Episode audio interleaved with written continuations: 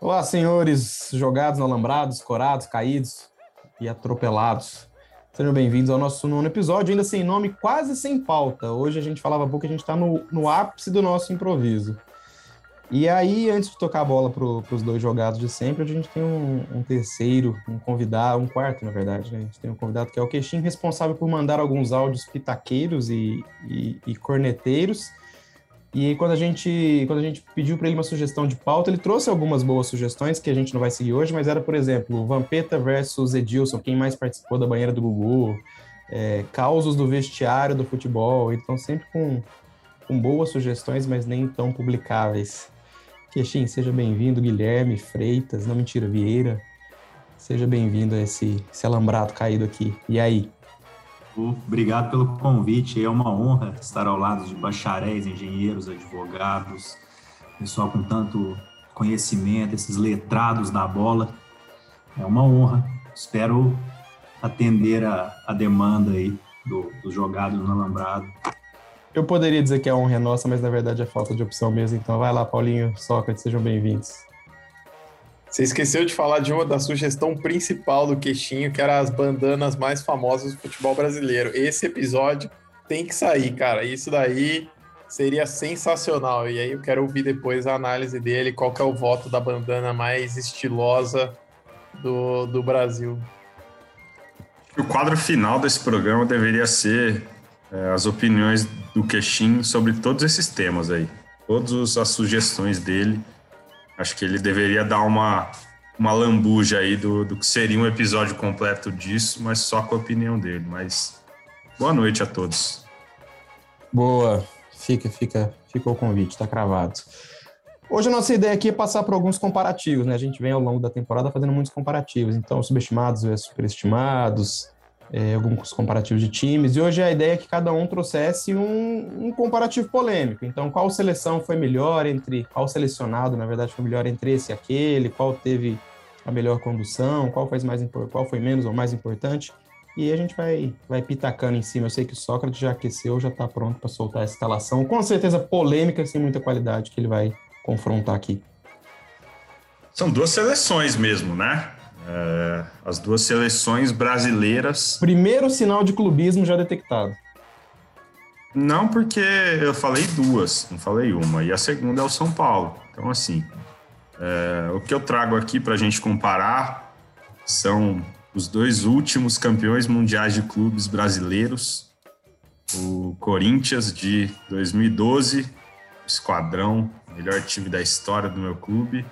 E o São Paulo de 2005, última vez que, o São Paulino teve um resquício aí de, de alegria, de, de times bons, né? Porque depois aqueles títulos do Murici, pelo amor de Deus. Você vê que o Queixinho já, já, já abriu as costas, começou a estralar o pescoço. Primeiro é, foi, agressão gratuita. Foi direcionado, foi. Fiquei, fiquei olhando aqui o peixão que eu ia pescar. Mas vamos lá, vamos lá. Escalação do Corinthians de 2012 e escalação do São Paulo de 2005, ambos campeões mundiais. Eu não, nem, nem iria comentar a lágrima que cai no olho lateral ali de nosso companheiro Paulo Braga, quando eu, quando eu falo campeão mundial, né? Mas vou, vou, vou fazer esse registro só. Infelizmente, eu não encontrei nenhum Palmeiras campeão mundial que eu pudesse colocar aqui para comparação. Mas, enfim, a gente fica só com o Corinthians e com o São Paulo que conseguiram. Vamos lá, a escalação do Timão, Corinthians de 2012. Cássio, monstro no gol. Alessandro, Chicão, Paulo André e Fábio Santos. Ralph Paulinho, Zidanilo, Jorge Henrique, Paulo Guerreiro e Emerson Sheik. Essa é a escalação da final, né? Eu lembro que na semifinal o, o Douglas, o último camisa 10, existente jogou no lugar do. Não vou falar aquilo que você, que você tá pensando, senão você vai ficar dando risada aí, igual um idiota. É, essa, essa é a escalação da final. E, e a escalação da final do São Paulo foi Rogério Ceni, Fabão, Lugano, Ed Carlos, Cicinho, Mineiro Josué, Danilo Júnior, Luizão e Amoroso. É. Cara, no papel, no ouvido, a do São Paulo é mais escalação. É engraçado que todo, todo time de sucesso, por mais que seja subjetivo, isso tem umas tranqueiras, né? Que você começa a pensar como é que esse cara foi campeão mundial, foi campeão de alguma coisa. É, quem que é o zagueiro de São Paulo que você falou há pouco, a dupla de zaga? Ah, vou repetir aqui porque. Vai, vamos lá. Fabão, Lugano e Ed Carlos. Ed Carlos. E, e, e no seu ouvido a de São Paulo foi melhor. Enfim. É, vamos lá, vamos lá. É, eu proponho aqui uma comparação nome a nome. É, e, e, acho que a gente pode, pode deve começar pelos dois goleiros, é, Rogério e Cássio. E eu vou ser sincero, eu acho que a atuação do Cássio no Mundial é maior que a do Rogério. Acho o Rogério uma figura maior para o clube, para o São Paulo. Acho que o Rogério representa mais do ponto de vista de carreira do que o Cássio. Mas eu acho que a atuação do Cássio em 2012 foi maior que a atuação do Rogério em 2005. E aí eu já queria ouvir a opinião do Queixinho, que eu tenho certeza que ele discorda disso. É, eu discordo. Já vou começar.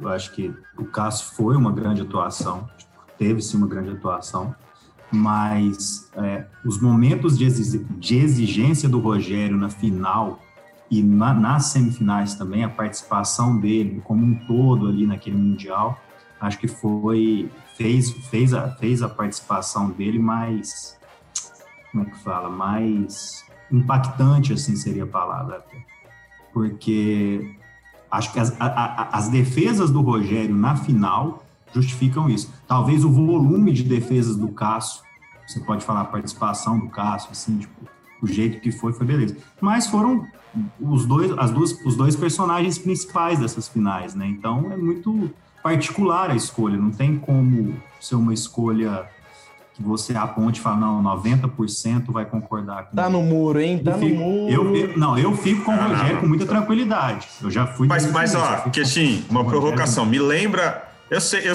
tenho uma defesa que é clássica do Rogério, que é da, da falta do Gerrard. Mas qual outra defesa marcante eh, ele tem ah, nessa final?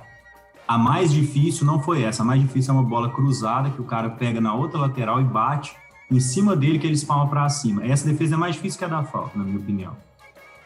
Uma defesa que, que é um cruzamento e o cara bate assim meio que na diagonal, chutando quase no meio do gol. Essa defesa é a defesa mais difícil da, da final, para mais do que a da falta. Porque ela é mais, ela, ela exige mais dele. Assim, é uma coisa que o Rogério é o tipo de defesa que o Rogério tinha dificuldade, ele, ele melhorou ao longo da carreira, sabe? O Rogério não é um goleiro que nasceu com talento, é um goleiro que foi esforçando, se esforçando, se esforçando até chegar onde chegou. Ele tá Mas eu não acho a defesa ciclo agora, né? Tá só no esforço por enquanto. Bom, como, como o lado de cá só tem clubista, vocês dois têm que decidir aí quem foi mais decisivo na final, quem foi mais importante para o clube naquele jogo que deu o título no Mundial. Então, para mim foi o Rogério. Uh. Pra mim também. E olha que eu odeio o Rogério Ceni, mas foi ele, cara. Aquela falta que ele pegou do Jerry, para mim, ele ganhou o jogo ali, cara. Não é qualquer goleiro que pega aquilo lá. E eu acho ele um goleiro bem mediano. Mas esse jogo aí, ele fechou o gol. Fechou o gol. Para mim, ele fez muita diferença. Bom, por isso que esse podcast não tem qualidade nenhuma e as opiniões são completamente pouco embasadas. Mas, eu, mas eu quero lá. fazer uma pergunta para o Sócrates antes. É depois dessa final que o Cássio vira o Cássio no Corinthians, não é? Cara, eu acho que é depois da defesa do Diego Souza. É um pouco antes Aquilo ali não foi uma defesa, foi, é, foi, foi, um erro do Diego Souza. Você acha que então na Libertadores o Cássio já, já, tinha, já tinha tomado esse papel?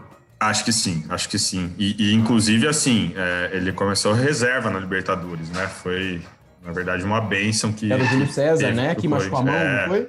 É, abraço de jacaré. Júlio César. Eu não, não lembrava não, disso. Foi, o Cássio começa a Libertadores no banco, o Júlio César estava bem, e aí ele toma um peru no Campeonato Paulista, nas quartas de final, e cai. E aí o Cássio entra, fecha o gol nas oitavas e, e segue. Enfim, é, histórias aí importantes. Vamos seguir nos, nos times aqui. Vamos comparar os laterais agora. Os do São Paulo, Cicinho Júnior. Os do Corinthians, Alessandro e Fábio Santos. Aqui nem o meu clubismo é capaz de, de defender. Essa aí eu acho que não precisa nem gastar tempo. Não, é, Cara, acho que essa. Eu, eu, sinceramente não sei porque você trouxe essa comparação, porque para mim vai dar São Paulo em todas não, não, as posições, velho. Calma, calma, todas. Calma, calma. Calma, você tá muito. Espera, espera chegar então. Vamos lá. Vou esperar. Então, Vamos aqui, lá. aqui nem o meu clubismo me permite discutir. É, acho que é consenso que Júnior e Cicinho são muito melhores. É, na zaga, na zaga nós temos dois contra três, então eu vou trazer o Ralph para a zaga, para efeito de comparação. Então a gente vai comparar Paulo André, Chicão e Ralph com Fabão, Lugano e Ed Carlos. Se você falar que Fabão, Lugano e Ed Carlos são melhores que Chicão, Paulo André e Ralph, aí eu vou apelar com você. Eu, clubista ou não, tenho, não tenho nenhuma dúvida que o meu trio é melhor que o do São Paulo. Cara, para mim Acho o Lugano. Errou! Não, não, não. Não tem, não tem, não tem empate, tem, não tem muro aqui. Mas vamos lá, jogador por jogador. Para mim, o Fabão é um zagueiro limitado e raçudo. O Lugano é um zagueiro limitado, raçudo e líder. O Ed Carlos é um zagueiro ruim. Para mim é isso. No Corinthians, o Chicão, um belíssimo zagueiro, talentoso, fa bate falta, bate pênalti. O Paulo André é um bom zagueiro e também líder, fundou bom senso. Só por isso ele já deveria ser melhor que os outros três. Nossa, Paulo André é e o Ralph E o Ralph é um maravilhoso, velho. O Ralph, cachorro louco, desarma aqui, desarma ali. Enfim, para mim essa discussão não existe. Para mim, os três do Corinthians são melhores. Gostaria muito de ouvir primeiro a opinião do Queixim para continuar com a, com a coerência e depois vocês dois para desempatarem. E eu tô vendo aqui que tá rolando uma rivalidade. Vocês não querem concordar comigo, mas tudo bem. E aí? Eu, eu, eu vou começar com. com... Então vamos, vamos colocar uma, um, um contra um para ficar mais fácil de explicar. É, Paulo André melhor que o Ed Carlos? Beleza. Fechou aí, tá tranquilo. Acho que o Cid é melhor que o Ed Carlos. Só para. Pra... Agora, o, o Fabão é, ser colocado de lado e colocar o Chicão como um zagueiro clássico é uma agressão, é uma agressão gratuita. Tipo, porque eu não vejo tanta diferença do Fabão pro, pro Chicão assim. Fabão também batia falta, a la Bordon, a la Bordon. O Chicão batia um balãozinho por cima da barreira e falava que colocava, aquele zagueiro metido a colocar a bola, beleza, tinha seus golzinhos.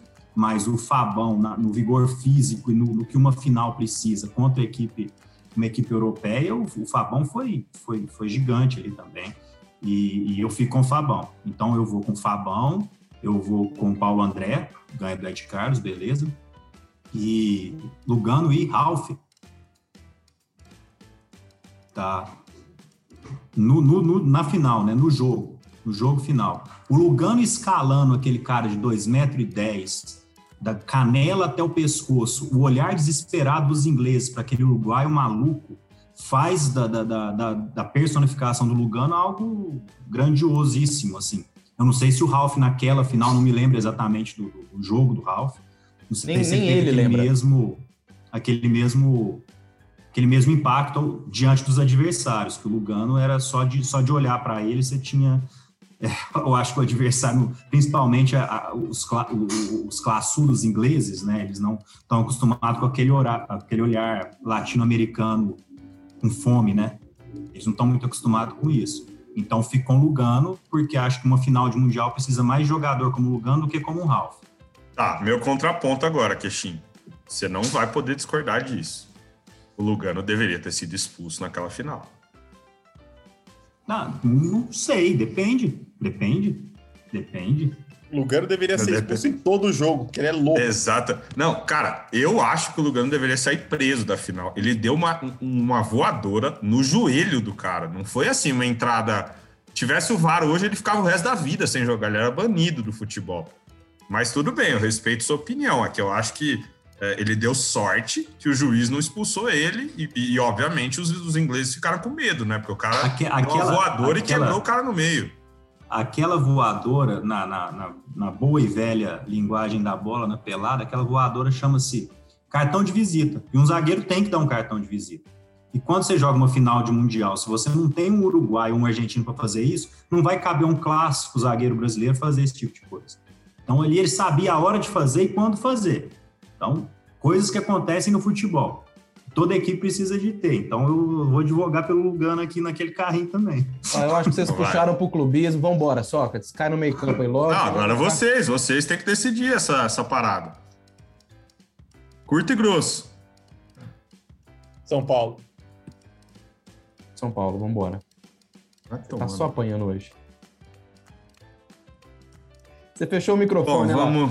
Vamos meio campo. Não, fechei o microfone para vocês não ouvirem que eu tava xingando vocês aqui. O cara está desolado. Lógico. Não, desolado Seu não. eu falou mais Fica alto, quieto aí, cara. vamos lá, Você vamos lá. tá, ô, você tá comparando dois times que não tem comparação, Não, velho. Cara, é vocês estão muito falando, vocês estão. Não, não, não, não. Vamos no Eu- meio-campo eu agora, Até, vamos até ver. concluiria, até concluiria que o São Paulo era melhor, mas vocês estão, perdendo a credibilidade nessa comparação. Vamos, vamos, ver. continuar. Vamos, vamos pro meio campo. Vamos lá. Agora vamos. Mineiro, Josué e Danilo. O Danilo, ele se repete aqui, né? Como grande jogador que é. Então não dá para comparar Danilo com Danilo. Ou dá. Acho que o Danilo do Corinthians era melhor que o do São Paulo. É, E no do Corinthians, Paulinho e Jorge Henrique, né? O Jorge Henrique fazendo aí um papel de, de externo, né? De, de meio atacante. Mas então a gente tem que comparar Paulinho, Jorge Henrique e Danilo com Mineiro, Josué e Danilo. Pra mim perdeu de novo e eu já ia pro ataque. É. Perdeu outra. Não, vamos para ataque, vamos para ataque, porque eu acho que. É. O cara tá baqueado. Quer Não, escolher não, de não. novo? Quer É escolher que- é de que novo? assim, A gente é que assim- Depois? Não, não quero escolher de novo. É que assim, vamos lá. O Paulinho já foi titular em duas Copas do Mundo. O Mineiro e Não, Josué não chegaram nem perto jogo. da seleção brasileira. Então, assim, o Paulinho fez a jogada inteira do gol. O Josué não fez nada nesse jogo aí. Então, assim, vocês já estão predispostos a me fazer Mas perder. então, é, bota no, no seu 1 a 1 o, o meio-campo, no seu 1 a 1 Quem um contra um, da Paulinho, contra o Josué da Paulinho, e aí só me explica. E Jorge Henrique Mineiro, eu acho que o Mineiro é melhor. Pra mim, É. para mim tem um empate aí. Faz Se sentido, pode ser. Uhum, Pra mim se equivale. Pode ser. Tá, mas eu não, eu não vou me perguntar pros dois, não, porque os dois só querem me fuder. É, e aí no ataque. Cara, no ataque não dá. Não dá pro Corinthians perder, velho. Nós estamos falando de Emerson Sheik e Paulo Guerreiro contra Luizão e Amoroso. Tudo bem, o Amoroso, puta jogador tal, mas não tem um terço da história do Sheik, da, do carisma do Sheik. E o Luizão não é mais jogador que o Guerreiro, me desculpa, não é mais jogador. Ô, Sócrates, só um minuto, só pra te falar uma coisa que foi pênalti pro Porto. Volta lá.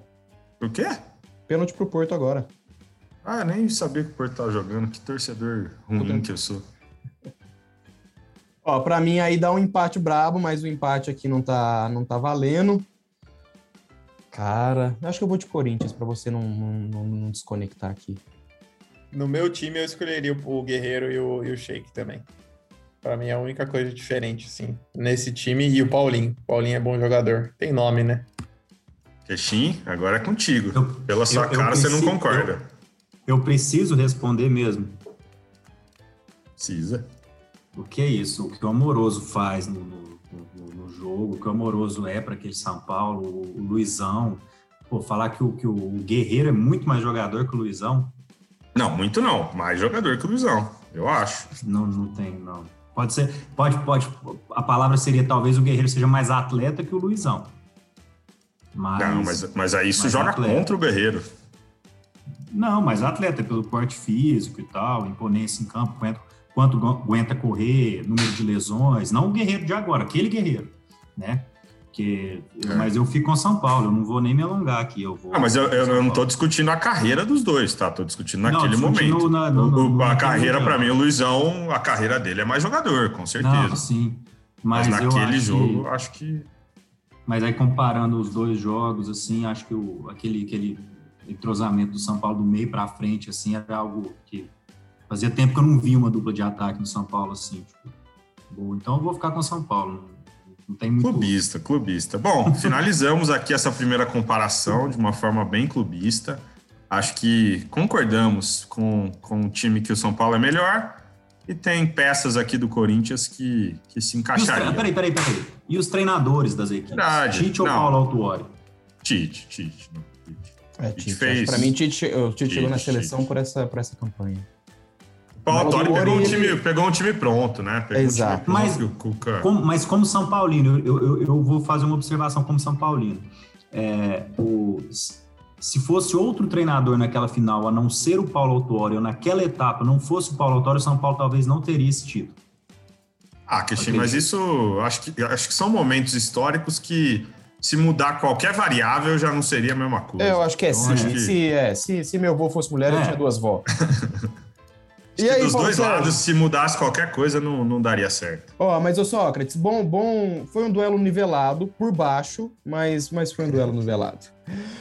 Vai lá, Obrigado. Paulo Sérgio, manda, traz a sua, a sua escolha.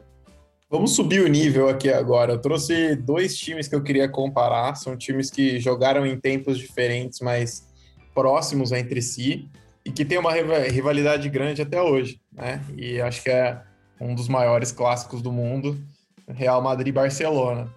E acho que todo mundo pôde acompanhar o, o Real do Zidane de 15 e 16, que para mim foi, foi o melhor time dele, né?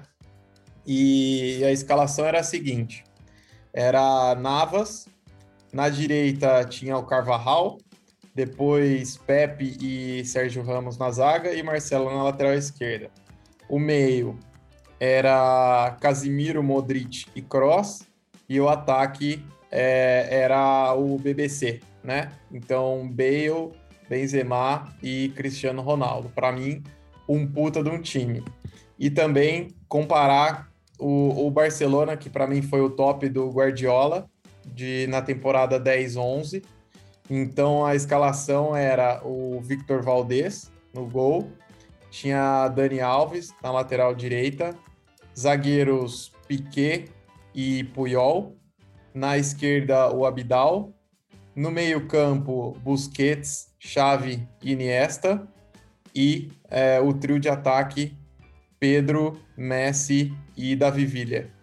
Então, para mim, são putas uns times. Daqui, para mim, no, do, do Barça, foi que começou o tic-tac lá e tal, né?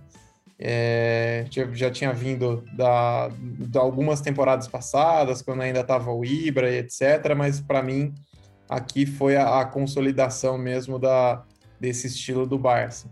Então, a minha pergunta para vocês é: qual time para vocês desses é melhor? Se fosse duelar agora, se a gente pudesse ter, fazer esse exercício, falar, olha, Deus, permita que a gente consiga voltar no tempo e fazer esse jogo. Quem ganha e por que ganha? Vai lá, Sócrates, que você tá com ódio no coração, vai, vai vir apimentada a tua resposta. Não tô, não tô. O ódio já passou. Já tive muito ódio durante a- o exercício anterior, mas já passou. É, cara, acho que a resposta a essa pergunta, para mim, é o Barça. Acho que é um time que marcou mais, é um time mais completo, talvez menos efetivo, mas com certeza seria aquele jogo de 75% a 80% de posse de bola do Barça, que era a média naquela época, e o Real tentando achar uma bolinha ali com, com o Cristiano Ronaldo, Bale ou o, Be- ou o Benzema. É, obviamente seria um jogo equilibrado, mas acho que se jogassem 10 jogos, 6 ou 7 iriam para o lado do Barça. Acho que é um, é um time que me agrada mais. E um comentário que eu queria fazer é que você foi falando da escalação do Barça, e é interessante a gente observar que cinco ou seis jogadores ainda ainda estão lá, né? Carvajal, é, Sérgio Ramos, Marcelo, Kroos, Modric. Então, assim, Benzema, o esqueleto do time é o mesmo, né? Se manteve até hoje e os caras já ganharam três ou quatro Champions com esse esqueleto, né? Isso é muito louco.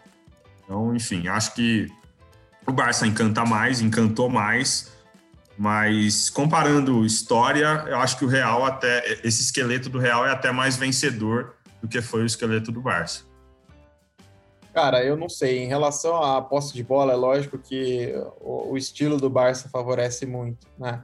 Mas um meio-campo formado por Kroos, Casimiro e, e Modric é um meio de campo também que, que sabe prender a bola, sabe fazer a bola girar, né? É, não sei, eu não sei sinceramente como poderia ser uma, uma partida dessa.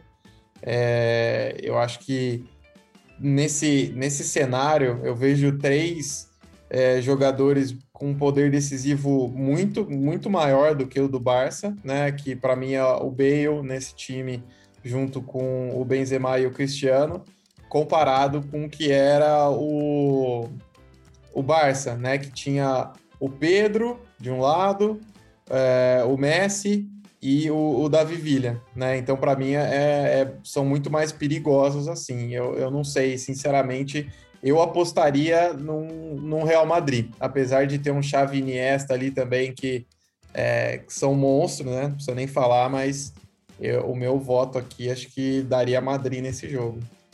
Vai lá, Queixinho. O Sócrates falou muito de posse de bola. Você, como bom pupilo de Diniz, você entende muito do assunto, pode, pode dar a tua devolutiva.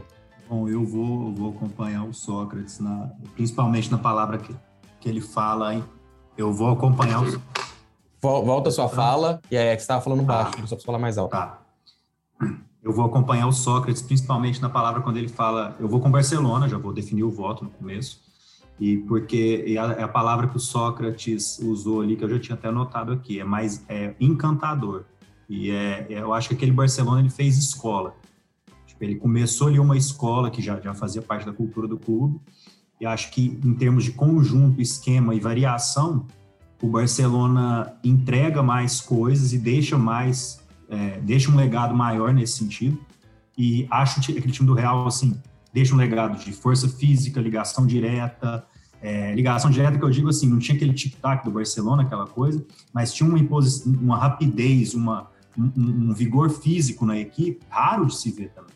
E ele teve que se moldar desse jeito, até para se contrapor o principal adversário dele. Ele não ia conseguir nunca fazer o Paulo falar, ah, vai girar a bola, vai fazer isso, mas é porque o, Barcelona, naquele meio onde ele tinha para fazer o, o, o, girar a bola, tinha muitos craques. No Real, ele não tem esse. Eu não, não posso chamar o Casimiro de craque assim no meio. Assim. Hoje já estão chamando ele de craque, mas naquela época, naquela proporção, comparado ao do Barcelona, não dá para chamar ele de craque assim para fazer girar a bola, naquele sentido. Então, acho que o Barcelona deixa mais escola, foi mais encantador, e num confronto direto, acho que o Real ia ficar procurando mais o Barcelona. Acredito que o Real ia ficar procurando o Barcelona e podia ganhar na força física, na intimidação no, na, e, e, se encorpando no jogo. Mas eu fico com aquele Barcelona, acho que para o modo que eu vejo futebol. Né? Para mim, a clássica fala de um cara que, além de pupilo de Diniz, é também pupilo de Murici, fica lá esperando até o final do jogo um a 0 achado ali ganhado na for, ganho na, na força física. Para mim é até sem muito técnico 6 é Barcelona. Eu acho que o, o Barcelona era mais era mais brilhante. É, não de forma alguma o Real era um, um, time ruim. Eu acho que a gente tem uma, uma similaridade muito boa entre os dois times. São as carecas em sua em seus treinadores.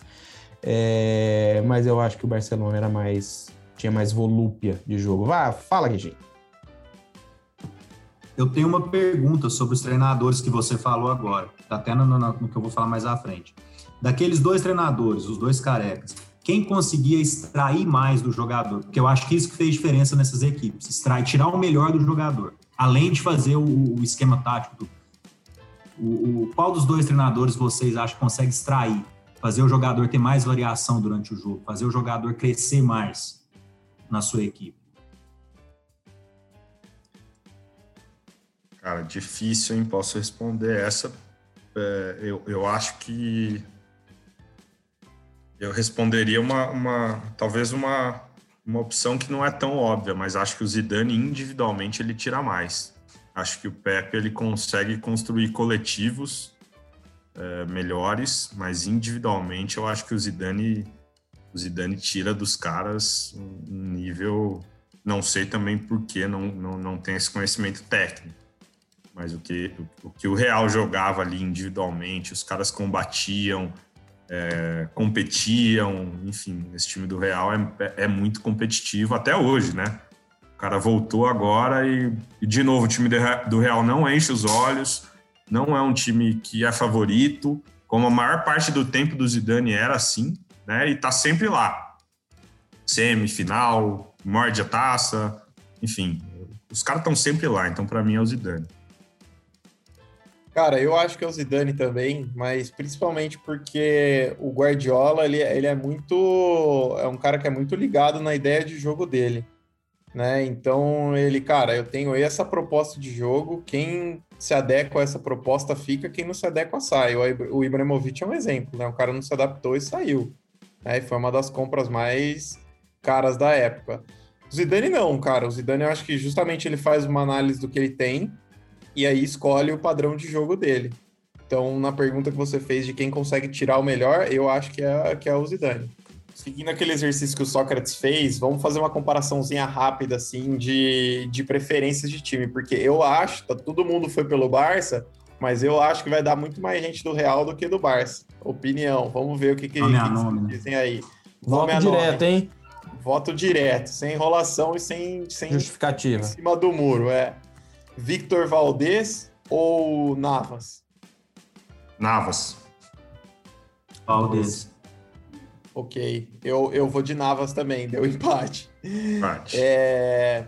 Dani Alves ou Carvajal? Dani. Dani, Dani. Dani. unanimidade, imaginava também. É... Vamos lá, vou, vou jogar aqui um, um Puyol versus. Qual que é o outro? Esqueci. Puyol versus Pepe. Puyol. Puyol. É... Ramos versus Piquet. Ramos. Ramos. Ramos.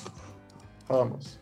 Alguém tá anotando aí? Anota, por favor, porque eu não, eu não tô. Já foi, vamos lá. 2x1 Barça. 2x1 Barça. Tô na cabeça. Tá, boa. É, Abidal versus Marcelo. Marcelo. Marcelo. Marcelo. Marcelo. 2x2. É, Casimiro ou Busquets? Busquets. O Casemiro. Busquets também. É, eu também. Busquets. 3x2 Barça. É, Chave ou Cross? Cross. Cross. Ave. Chave, eu vou de Chave também. 3x2 Barça. É, Iniesta ou Modric? Iniesta. Iniesta. É, Iniesta. Iniesta. 4x2 Barça. Iniesta nunca foi melhor do mundo, É... hein? Oi? Iniesta nunca foi melhor do mundo. Sem justificativas, Celso. Nossa. Você criou essa regra. É, Davi Villa ou Benzema? Benzema. É mal. Benzema. Ilha. Cristiano Ronaldo ou Messi? Ah, É, nessa, aí- nessa aí não precisa nem votar, vambora. Cristiano Ronaldo. Não, não, Ronaldo, eu também não. 4x4, hein? Decisão agora. 4x4, vai por último. Pedro ou Bale? Bale. Puta, Pedro. Pedro. Nota 4 tre... no treinador. Treinador, Guardiola ou Zidane? É Guardiola. Guardiola. Puta, eu vou do Zidane, velho. 5x4, 5x4 Barça, velho. Sofrido, hein? Sofrido, velho. Mas foi bom, foi bom esse 1x1. Foi bom, bom, bom exercício, hein? Guilherme Boa, Vieira, eu vou boa. te deixar por último, que você já vai emendar na, na sequência das melhores bandanas do futebol. Então eu vou puxar minha comparação aqui rápida e objetiva, como sou. Mentira, às vezes não. E aí eu trouxe uma comparação de polêmica, lógico, clubista, como sempre, mas eu vou comparar as tríplices. E aí eu tô comparando a tríplice do Cruzeiro de 2003, time do Cruzeiro de 2003, contra o Palmeiras de 2020. Tem particularidades? Tem. A tríplice do Cruzeiro não tem uma Libertadores. Brasileiro, estadual e Copa do Brasil. A do Palmeiras tem, tem uma Libertadores. Então, para não fazer essa comparação assim, eu vou, me fo- vou focar muito na comparação dos times da Copa do Brasil. E aí, rapidamente, só, só uma leitura de elenco. E aí, eu já vou até dar um disclaimer. Quando a gente vê essa. Quando a gente lê a escalação do Cruzeiro de 2003, eu acho que o, o, o quanto esse time venceu é inegável, mas ela não, não, não soa tão forte. E aí eu vou ler, vamos lá.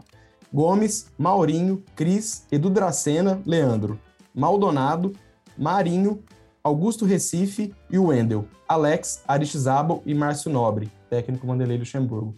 Você vê que ela não bate bem no ouvido, né? Tem umas peças ali, Augusto Recife, mas o cara jogou pra caramba. É, Maurinho, o cara voou. É, Márcio Nobre foi muito importante, Maldonado, idem. Maldonado tava numa boa fase. Exato. E aí o time base do Palmeiras, Copa do Brasil. O Everton, Marcos Rocha, outro tranqueira, Gustavo Gomes, Alain, Matias Vinha, Felipe Melo, tranqueira do inferno, Zé Rafael e Rafael Veiga, Wesley, Rony e Luiz Adriano. Mesma coisa para mim, mesmo. Não, eu peço que a escalação seja a contra o River. Para mim, aquela lá é a titular. É, mas o River jogou a Copa do Brasil? Não. Então. Quem tá falando de Copa do Brasil? Eu quero da Libertadores, né? Por que, que você tá pegando a melhor equipe do Cruzeiro e uma média do Palmeiras? Não, eu tô comparando times bases da Copa do Brasil. Ah, não, então beleza. Então tá bom. My bad, my bad. Eu tô mas, aqui jogado mas, ó, a, a, campanha do Cruzeiro, ah, só que eu vou fazer esse recorte, na, na, no Campeonato Brasileiro foi de 100 pontos, um aproveitamento de 72% e meio, 31 vitórias, 7 empates, 8 derrotas, 102 gols marcados. Tudo bem que aquele ano a gente tinha dois times a mais, a gente tinha 22 clubes na Série A. Mas vamos lá. Comparação de Copa do Brasil. O Palmeiras, vou, vou começar de 2003 para cá, né? Mas o, ó, o, saldo geral do Cruzeiro na Copa do Brasil foram oito vitórias, três empates e nenhuma derrota. É, o Palmeiras teve jogos a menos, né, por aquela questão da Libertadores, então ele teve seis vitórias e dois empates. Saldo de gols: o Cruzeiro marcou 29 gols e sofreu 12. O Palmeiras marcou 15 e sofreu 4. O artilheiro do Cruzeiro foi o David, com 7 gols. Do Palmeiras foi o Rafael Veiga, com 4 gols. É, Para mim, o Cruzeiro foi, foi mais time. Não tanto em elenco, mas em desempenho foi, foi muito melhor. O que, que vocês acham? Cara, eu vou começar aqui. Eu acho que a gente está comparando coisas diferentes, por quê? Porque a, a própria Copa do Brasil acho que mudou um pouco o formato de um para o outro, né? Então acho que agora é, o Palmeiras, por exemplo, deve ter começado a jogar das oitavas, se eu não me engano. Não lembro exatamente qual foi a campanha. Né? Eu, eu lembro que teve América Mineiro nas quartas, talvez. Teve Grêmio na semi. Foi isso? ou ganhou do, do Grêmio na final. Não, enfim, não lembro agora. A gente ganhou tanta coisa no, no, ano passado que eu já até esqueci. Mas, enfim, foram, foram poucos jogos, né?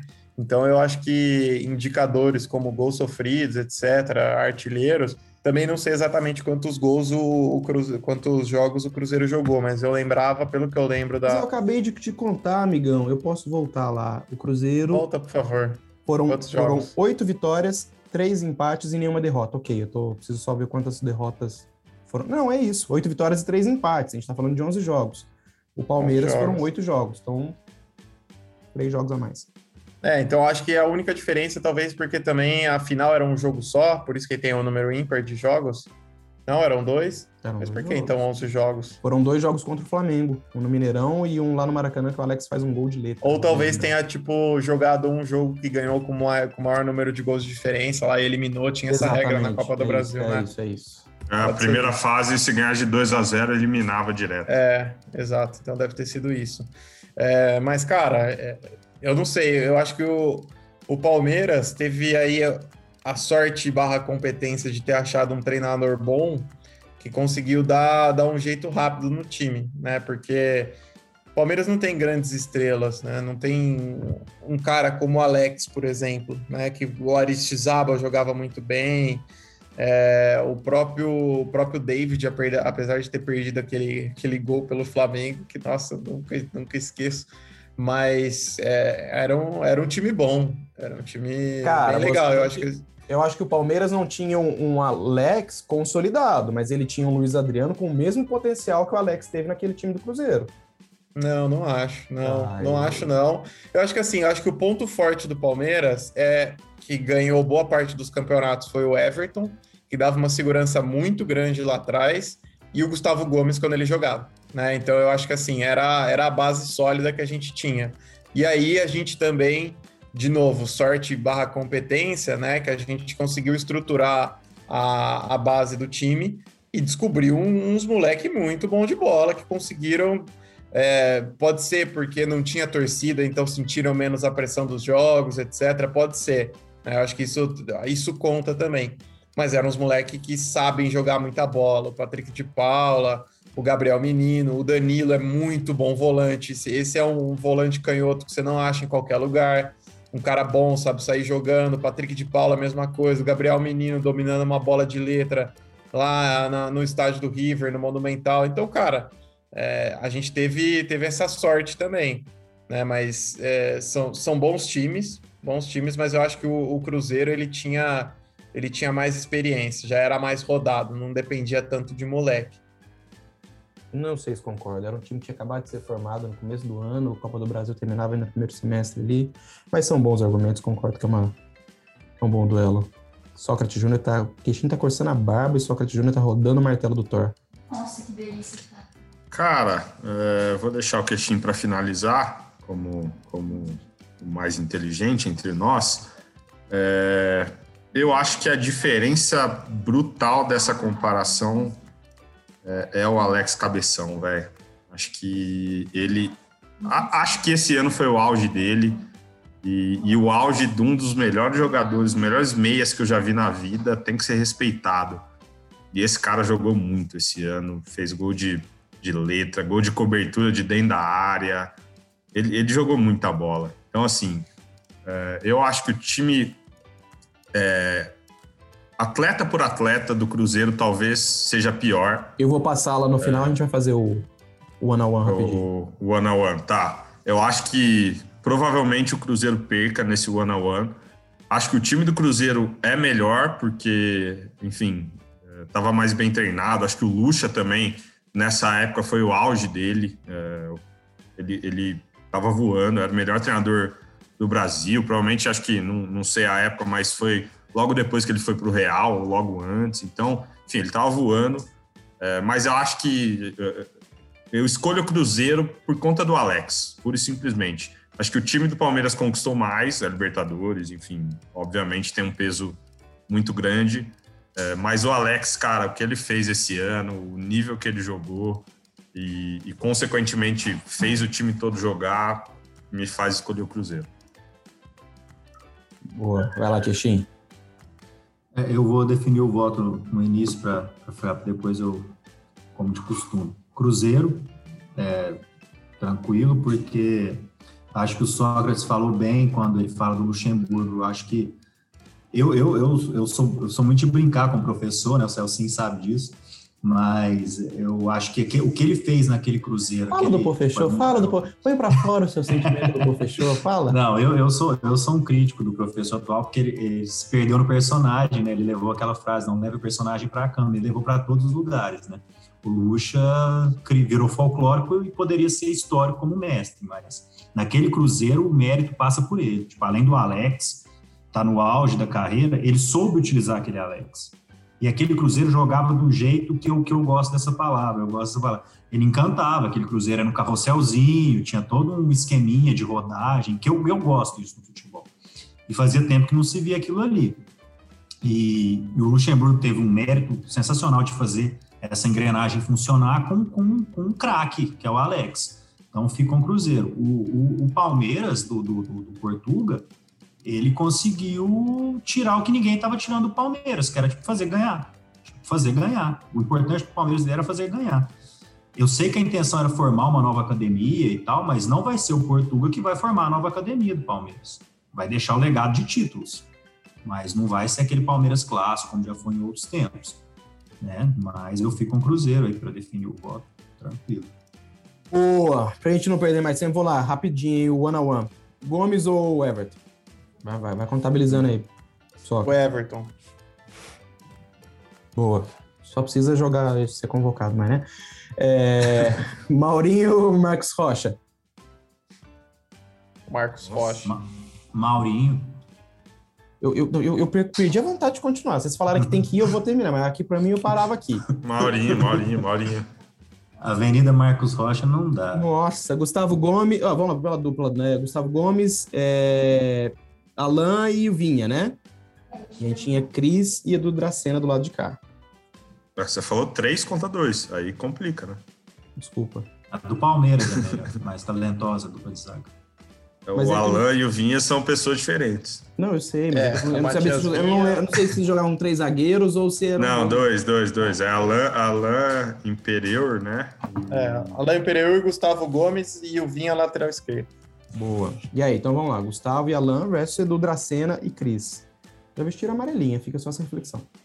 Dracena e Cris. Cara, muito Nossa. mais pela. É, eu acho que eu iria, eu iria no, no do Cruzeiro também, Dracena e Cris. Mas pera, você deu uma roubada. Pra mim é um É, você deu uma roubada. Pra mim é um a um. É. Ah, só é um otimizar, é, vambora, tá aí. O Gustavo Gomes é melhor que os dois e o Alan é pior que os dois, então é um a um. Exato. Isso. Fechado. É. Leandro Bocão ou Vinha? Não, não, falta o lateral. Ah, tá, tá. Vinha. Vinha. É, aí eu vou concordar. É, vinha Nossa, agora, agora, agora vem uma que pra mim não tinha nem que estar tá aqui. É, Felipe Melo ou Maldonado? Nossa, é. Maldonado. Eu, tenho até, eu tenho até medo do meia que, que eu tenho até dó do meia a bola, que, né? que cai nesses dois. Nossa senhora. Pelo amor de Deus. E aliás, o Maldonado era, não era parente do Genro, genro. Tinha essas coisas. Genro lá. Tinha essa história aí também. Eu fico Maldonado. Era genro do Lucha. É... Ah, é com o Felipe Melo, cara. Eu vou de Felipe Melo. Boa. Ó, aí aqui, cara. Não, você tem que, você tem que opinar, pô, empatar ou não. Eu vou. Não, Maldonado. Felipe Melo jamais. E olha que ele teve nesse time de 2003. É... Aí eu tô tentando. Tem um Marinho aqui. Tem... Eu não lembro quem é esse Marinho que tá aqui. Eu lembro do Marcinho que jogou no Cruzeiro, mas Marinho versus Zé Rafael. Você não conhece o Marinho, eu vou no Zé Rafael. É. Como que você vendeu isso daí? Fala, pô, não. não. Eu também não conheço a tal do Marinho, então pois vou é. ter que ir de Zé Rafael. Aqui. Rafael Veiga. Eu tô tentando entender a escalação do Cruzeiro aqui. É que era um 3-5-2, né? Mas não era, não. Tava com, tá com o Leandro, com o Edu Dracena e Cris aqui. Ah, tinha três volantes, né? É, é. E aí a gente tem Rafael Veiga e Augusto Recife. Rafael Veiga. Rafael Veiga. Augusto Recife carregou ah. piano nesse time, mas ah. o Veiga talvez tenha mais status. Veiga é mais talento, né? É. é comparação, a comparação é difícil pro Recife. Wesley versus Wendel. Wesley. Wesley versus quem? O Wendel. Wendel. Ah, então tá respondida a minha pergunta já. Wesley, velho. Alex versus Rony ou versus Luiz Adriano, que funcionar melhor. Seis vezes Alex. É. Aristizábal versus Rony ou Luiz Adriano, que também para mim não tem comparação. Aristizábal. É, Aristizábal. Apesar do Rony rústico na Libertadores ser um monstro. Se nós estivéssemos falando de Libertadores... Corta o microfone dele, corta o microfone dele. É o dono da Libertadores, Rony Pronto. É... Vai lá que a gente tá 7 a 3, agora. 7 a 3 Palmeiras, hein? Queria registrar não, não, isso. Não, não foi, isso, não foi isso, não. Faltou o treinador, faltou o treinador. Lucha versus o Portuga Maluco. Lucha. Lucha, 7 a 4 Portuga! Agora. Portuga! Ah, tá. nada. Vamos lá, Queixinho, tá contigo a sua provável comparação descabida. Bom, eu, eu não, não, não, trouxe as esquetes com dados. O Celso falou que não tinha pauta, traz aí número, porcentagem, onde dormiu, quanto tempo dormia cada jogador. Eu não tenho essa, essa anotação precisa. Poxa, é moleque, eu já tirei, já tirei mulher dentro do seu quarto, rapaz. Devolve o cheque que eu te emprestei. é, São Paulo do Tele, eu, eu, queria trazer uma comparação assim, não é nem de jogador por jogador, mas eu vou passar o, a escalação de cada time. Mas o que eu queria é aquele é, aqueles brilhantes anos 90, né? São Paulo de Tele versus a era Parmalat do Lucha, a chegada do Lucha. Eu acho que é um, acho que ali foi um dos últimos respiros assim de, de aspirações técnicas no futebol brasileiro, na minha opinião, né? De, de, escolas técnicas, assim, que eu gosto disso, eu gosto dessa parte. Apesar que a gente não acredita nada, né? Que a bola pinga na área, bate na canela do cara e entra aí, tá valendo, é isso aí. Bom, eu vou, vou começar. Quer, quer que eu passe o time a time? Vai que vou passar time a time aqui. Mas eu, eu, vou passar time a time aqui, mas eu não vou comparar jogador por jogador, que eu quero perguntar outra coisa para vocês. Boa. Time base do São Paulo do Tele. Zete no gol, Cafu, Valber, Ronaldão, Ronaldo Luiz ou André Luiz, aquele que jogava de lateral também, Pintado e Doriva, Dinho, Cerezo, Raí, Leonardo. É que tem as alternâncias, então tinha cara que era titular, tinha cara que entrava. Cerezo, Raí, Leonardo, Miller, Palinha e Juninho. Né? Agora o time base daquele Palmeiras do Luxo. Sérgio e Veloso, que teve a transição. Mazinho, Antônio Carlos, Kleber e Tonhão. Roberto Carlos, tinha um tal de Cláudio, que eu não me lembro. Daniel Frasson e Flávio Conceição. César Sampaio, Izinho, Edmundo, Evair, Edilson e Rivaldo. Aí eu gostaria que vocês dessem só opinião assim do time, que jogador por jogador eu acho que não, não, não consigo fazer essa. Só o time, né? Mas. Eu, eu vou puxar antes de entregar para as ilhas técnicas aqui. Cara, eu tenho poucas lembranças do da era Tele, porque eu sou bem mais novo que vocês. Mas esse time da era Parmalat do Palmeiras era, era incrível, né, cara? É, hum. Vale sim, claro, o disclaimer de que a gente ganhou a Copa do Brasil lá dentro do, do Parque Antártica desse time. É, mas era um time fantástico, cara. É que eu tenho pouca lembrança do, da era Tele, então fica difícil é. também. É por isso que eu, eu, não, eu, não, eu não queria nem trazer a comparação de time a time, porque eu acho que a formação desses times são feitas de maneira diferente. Então, eu acho que fica um pouco acho que é melhor comparar o legado, assim, o, o, é, o que, que os dois deixaram, né? Bom, o que eu queria falar aqui, perguntar é o seguinte, o te, a formação de, equipes, o Tele era um treinador que extraía mais do jogador, ele conseguia puxar mais o jogador, então ele conseguia tirar do, fazer o jogador evoluir na mão dele, ele não era dado um, um cara da tatiquez, de mudar o jogo, durante o jogo mudar a alteração, não, isso é o que eu, que eu, que eu eu também não sou da geração que assistiu o Tele ao vivo, mas eu gosto sempre de ficar vendo, porque São Paulino hoje vive muito de passado, então é sempre bom lembrar, né? Mas, e o Luxemburgo já é, pintou como aquele treinador inovação, né? Ele chegou no, no Palmeiras e deram, falou, o que, que você quer? E ele tinha esse potencial de mudar um jogo no meio do, do, do negócio, sabe? O Luxemburgo, com duas alterações, mudava o esquema, fazia tudo. Então, isso era interessantíssimo. Eu queria abrir aqui para vocês que, que vocês pensam dessas duas equipes, dessa era do futebol brasileiro? E por que, que não tem isso mais, sabe? Alguma coisa assim. Fica Cara, eu já, vou, eu já que... vou tocar a bola pro Sócrates, que ele tá com a mão no queixo de Sócrates, a lá Sócrates mesmo, sabe? E, mas eu só preciso fazer uma menção aqui que você reclamou da gente, que a gente trouxe escalação, abrimos o Google aqui, você veio no menor estilo Joel Santana, sacou a prancheta aí, passou três páginas de caderno e vem falar que a gente não. Você tá por fora. Vai lá, Sócrates. Não, eu não, não tava preparado para essa bola para mim, não. Matei na canela, mas vamos lá. Tentar consertar. Cara, primeiro eu, eu gosto muito do legado do, da Parmalat no Palmeiras, que é a Série B, né? Acho que isso, quando, quando a Parmalat sai e o Palmeiras cai, é, é, é muito, muito prazeroso para nós. Mas, cara, esse time do Palmeiras do meio para frente, principalmente, ele, ele é respeitável, né, velho? Você tem um combo ali de. Pô, ele é do meio craques. pra frente, mas ele tinha Veloso, Sérgio, Arce. Então não é só da frente, não, né, cara? É, o, o Arce tem a melhor banana que eu já vi na vida, velho. Mas, mas, enfim. O, o, quem que era o, o meio? Repete para nós aí, Queixinho. O meio, meio defensivo. Sampaio estava nesse, nesse meio? César Sampaio, Zinho, Flávio Conceição, Daniel Frasson, né? E no São Paulo era Pintado, Dinho, Cerezo, Cerezo um volante clássico, né? E acho que antes disso tinha um alemão também, que era outro tipo de volante. Mas, é, eu pode ficar livre aí para não, cara, é que, é que assim, o, o, o Sampaio, para mim, foi um craque de bola, jogava muita bola. O Zinho é, poderia entrar naquele episódio de, de subestimados, acho que ele, ele, até foi comentado né, em algum momento. Então, assim, a, escalação do Palmeiras, o, o, o, tal do Daniel Fração, eu não sei quem é, sinceramente, mas o resto, porra, aí no, no, no ataque era Edilson, Rivaldo, que isso, velho. É muito, é muito craque junto. É, e o, o, São Paulo, assim, acho que tinha, tinha figuras que, que se destacavam até mais é, do, que, do que as do Palmeiras, né? O Raí, acho que estava no auge naquela época, né? E, e acho que provavelmente rivalizaria com o Rivaldo ali, mas acho que o momento do Raí talvez fosse até melhor que o do Rivaldo, na, na época que a gente está comparando. E o Cerezo, que, enfim, é um gênio, né? Craque, acho que é, é, é, melhor que todos os outros. Mas conjunto a conjunto, acho que as, a, a, os zagueiros se equivalem.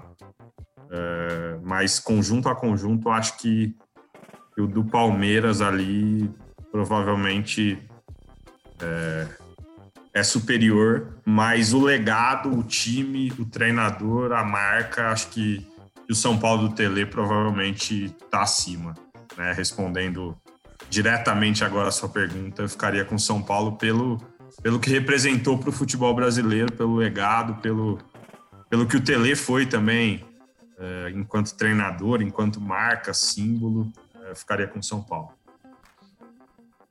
Cara, eu, eu acho que também, mas muito mais pelo perfil de gestão, né? Porque eu acho que o Palmeiras é, pegou, atolou um monte de dinheiro no time, né? A Parmalat veio com um caminhão de dinheiro, e aí, teoricamente, fica mais fácil de você é, conquistar, conquistar títulos, etc. Mas eu acho que o São Paulo soube, soube aproveitar melhor. Acho que foi, foi um período bom para o São Paulo, e desde aí o São Paulo conseguiu manter um, um, um perfil de gestão profissional. Né? Eu acho que é, conseguiu se desenvolver em várias frentes, então tinha lá o CT de Cotia, conseguiu é, fazer várias coisas diferentes que poucos times no Brasil tinham. Né? Enquanto o Palmeiras ficou um pouco parado no tempo e aí não se preparou para uma eventual saída da Parmalat, e aí quando saiu, deu no que deu. Então, é, eu, acho que, eu acho que é isso, os bichinhos da Parmalat aí. É, então, eu acho que é isso. Acho que eu, eu só tô estranhando, Kishin, que você tá fazendo perguntas muito sérias. Eu tô esperando ainda a sua, sua imitação do Vanderlei Luxemburgo, que eu quero ouvir. O Celcinho falou que é boa demais.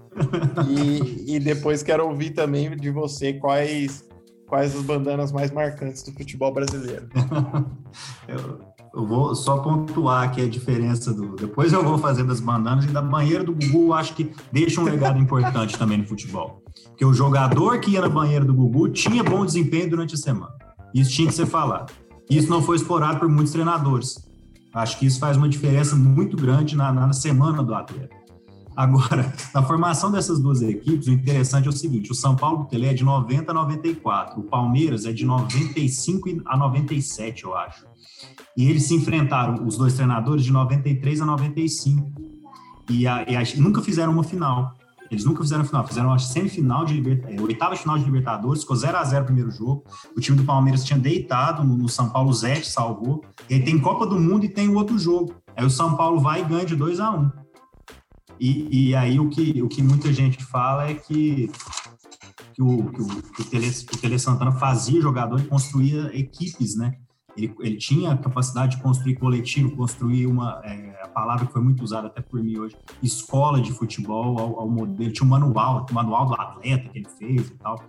E eu, eu, eu, vou contar um erro desse Palmeiras. Vocês falaram do legado, de deixar o dinheiro, né, de, de tudo.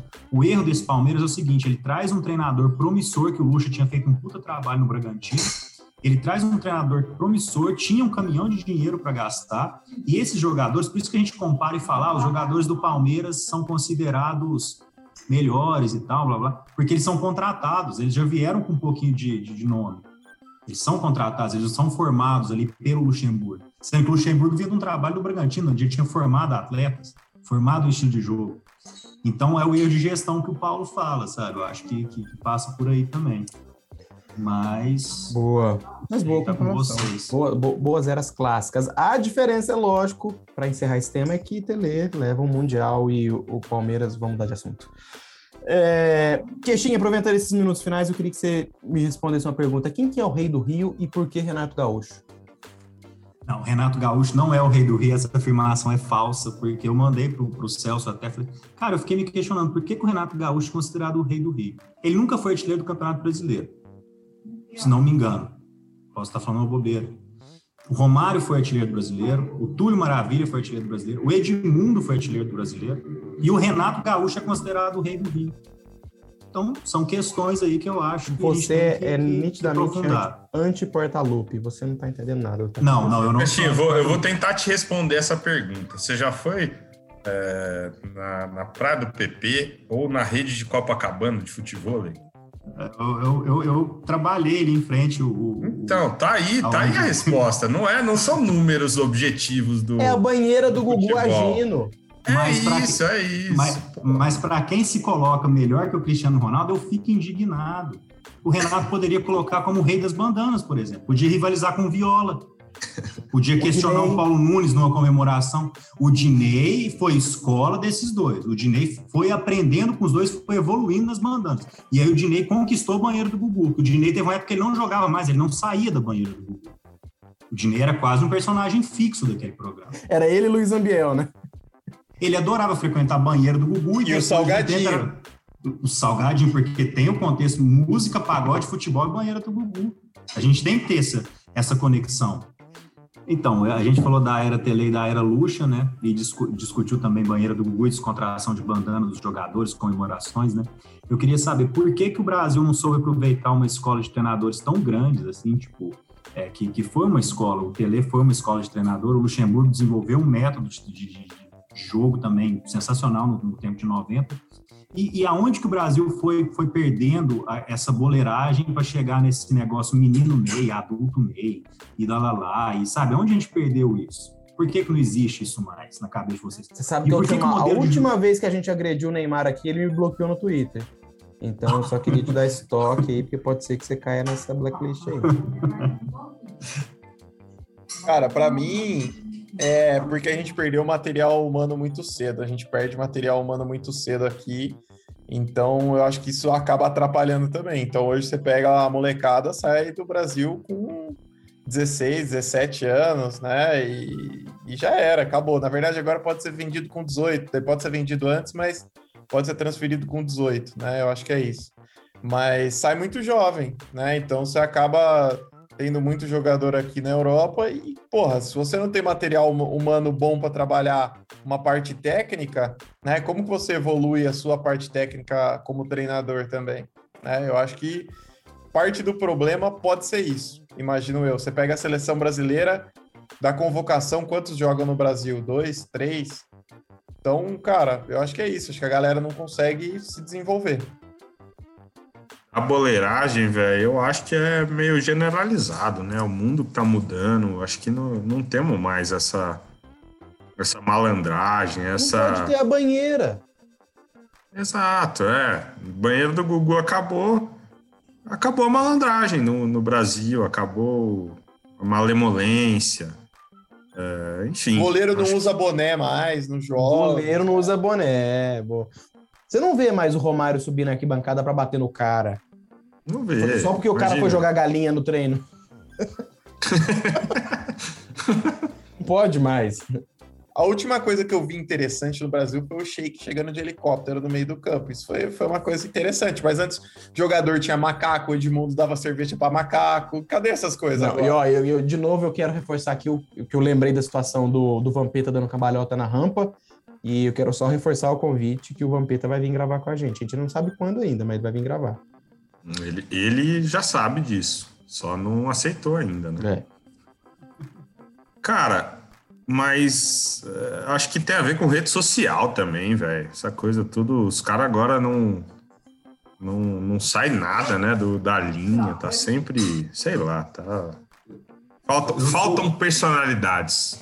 Eu, eu sou um crítico do, dos professores nacionais também. Eu sei do material humano que vai embora cedo, eu sei de um monte de coisa, mas vocês não acham também que é um pouco da a, a preguiça e a soberba do treinador brasileiro que não quer estudar, que trabalha com achismo, que trabalha com desculpa, que trabalha na, na linguagem da porta-lupilândia, igual a desculpas para derrota, que as expressões folclóricas usadas por, pelo Renato Gaúcho, sabe? Umas coisas assim que atrapalham muito a nossa evolução, atrapalham muito. Mais do que a falta de material humano, eu acho, às vezes, sabe? Uma, uma coisinha um pouco séria, eu sei que tá chato para esse horário, mas isso tinha que ser falado. Assim como a falta da banheira, como a falta da bandana, a falta do boné. Goleiro de boné é muito bom, porque o jogador não sabe onde ele tá olhando. Tem desculpa do refletor sabe? O último goleiro que era, que era enjoado debaixo das traves era o Rogério Senna, que era chato. Ele era chato fora das traves, era chato dentro das traves. Discordo. Não que ele era chato, mas do último goleiro que era tão chato quanto o que era folclore, que era um cara que insuportável, mas era o Fábio Costa. Ele era um cara que ia dar um safanão no volante se ele enchesse o saco. Cara, falando isso, eu lembrei de uma cena. Vocês lembram do, do Tafarel, quando ele tá no galo, que ele vai dar um carrinho no cara e arrebenta o cara no meio e volta a dar um bicudo no cara ainda? Não, isso não é Eu não lembro disso, não. Cara, mas o Fábio Costa, ele tá num limiar ali entre maluco e. Bandido. É, eu não ia usar essa palavra porque eu já arrumei briga com o Luiz Fabiano. Brigou! Você que arrumou. Você que arrumou com o Fábio Costa. Bandido. Era um maluco, velho. Fábio Costa. Não batia bem, não. Mas, ô, ô Queixinho, vou te fazer uma provocação. Você tá falando que a gente é, perdeu a boleiragem e por isso a gente não ganha mais Copa, certo? E o Renato Gaúcho não é um suco de, de boleiragem ainda no, no nosso meio e você tá criticando ele? Como é que é isso? A gente não precisa de mais Renatos Gaúchos na. na não, não dá para ter um Renato Gaúcho como treinador e um. E um é, assistente técnico aí que é bom, que estuda e tal, e um cara para resenhar, para ser boleiro, para entender os caras, porque o jogador é isso aí, não é? é não é isso que os caras gostam? Pode, eu não, estou falando que não ganha a Copa pela falta de boleiragem só, mas isso faz parte do mundo, igual você falou na outra fala, tipo essa... essa... ai, ai. Isso faz parte do mundo atual, né? Mas se é para ter um cara folclórico ali no grupo, que tenha lá o assistente folclórico do treinador. Vamos criar esse cargo. Já tem um tanto, porque a gente vê, é, a gente tem que ter um técnico, técnico é diferente do treinador, e vamos colocar o assistente folclórico para devolver isso para o vestiário, porque ver as explicações que alguns treinadores dão após a derrota é algo fora do comum para mim, tipo, isso é, é, meio inadmissível, assim, tipo, uma coisa que me irrita, eu fico um pouco estressado com essas coisas, sabe? E, ve, e vejo quanto isso ilude as pessoas aqui no Brasil, de falar assim, pô, o Renato lá na seleção, pô, ele conhece, ele faz, ele. Cara, não sei se passa por aí. Eu fico meio assim, não sou um especialista do assunto para entrar, sou mais um provocador, mas não, não, essa conversa não me convence mais, assim. Tipo. Boa. Senhores, a gente estava esquecendo do Lisca doido, hein? Esse sim é Nossa, resenha. Esse, e esse tem as duas coisas, hein? Mas esse pra caralho, é o e a resenha. técnico técnico isso, e folclórico. Isso. Tipo, esse é o lance, ele entrega. Ele entrega muita coisa ali, tecnicamente falando. Isso eu acho importante. Aí tem as duas coisas. Uma pauta boa. A, a, a conclusão desse episódio é Lisca doido é o melhor treinador do Brasil hoje? Eu voto sim. Com certeza. A, a, questão, a questão assim, Renato Gaúcho faria o que Lisca doido fez no América Mineiro? A pergunta tá aí. Não faria. Lisca, Lisca doido é o último dos românticos do futebol.